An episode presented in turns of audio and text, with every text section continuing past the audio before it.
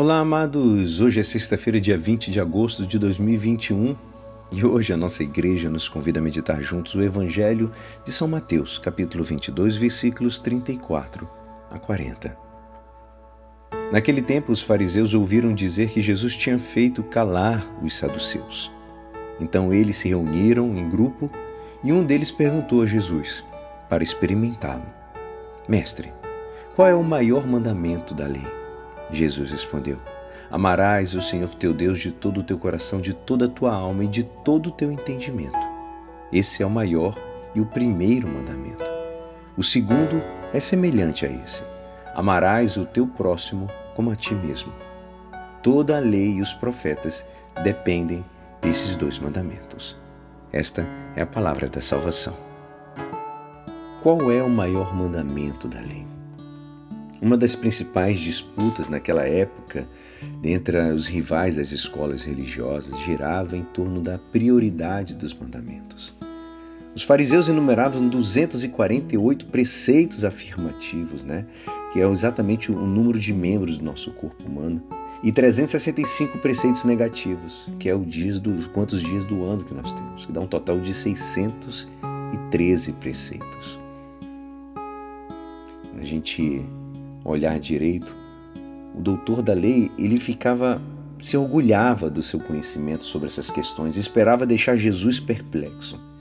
Imaginava que Jesus era menos preparado do que ele, por não ter frequentado as suas escolas teológicas. A pergunta não se refere somente ao mandamento mais importante, mas à busca do princípio que unifica a vida de Jesus e a sua missão. Jesus poderia é, ter teoricamente indicado diversas coisas como um mandamento mais importante, como o dízimo, as cerimônias, a observância do sábado, a oração todas essas coisas. Mas assim como os marinheiros precisam de aparelhos como GPS para ter a sua direção, né? assim como nós somos muitas vezes guiados pelas luzes, sem orientação, nossa vida se torna um caos, amados e nos perdemos no meio de um ativismo.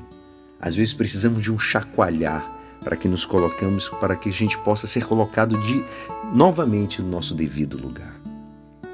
Amarás o teu Deus indica que somos criaturas, que a nossa natureza é de ser criaturas em relação à dependência ao Criador.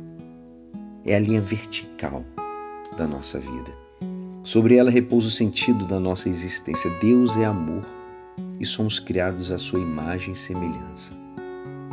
Nós amamos porque Ele nos amou primeiro. Está lá escrito em João.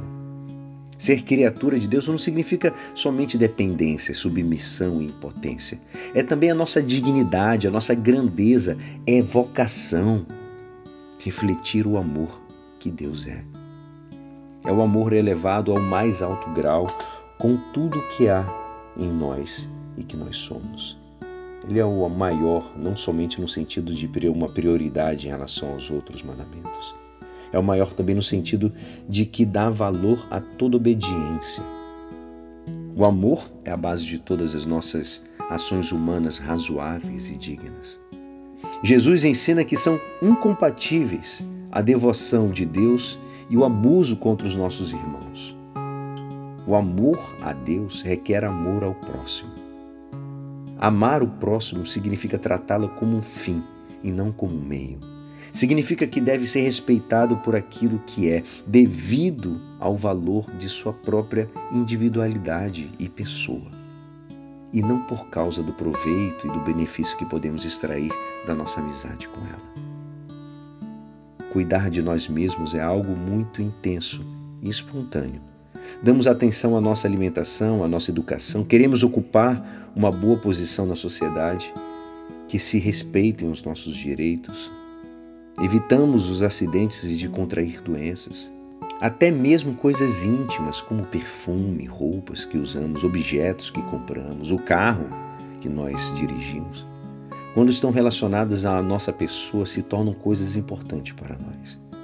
Jesus nos ensinou que esse amor natural por nós deve ser transferido para os outros também.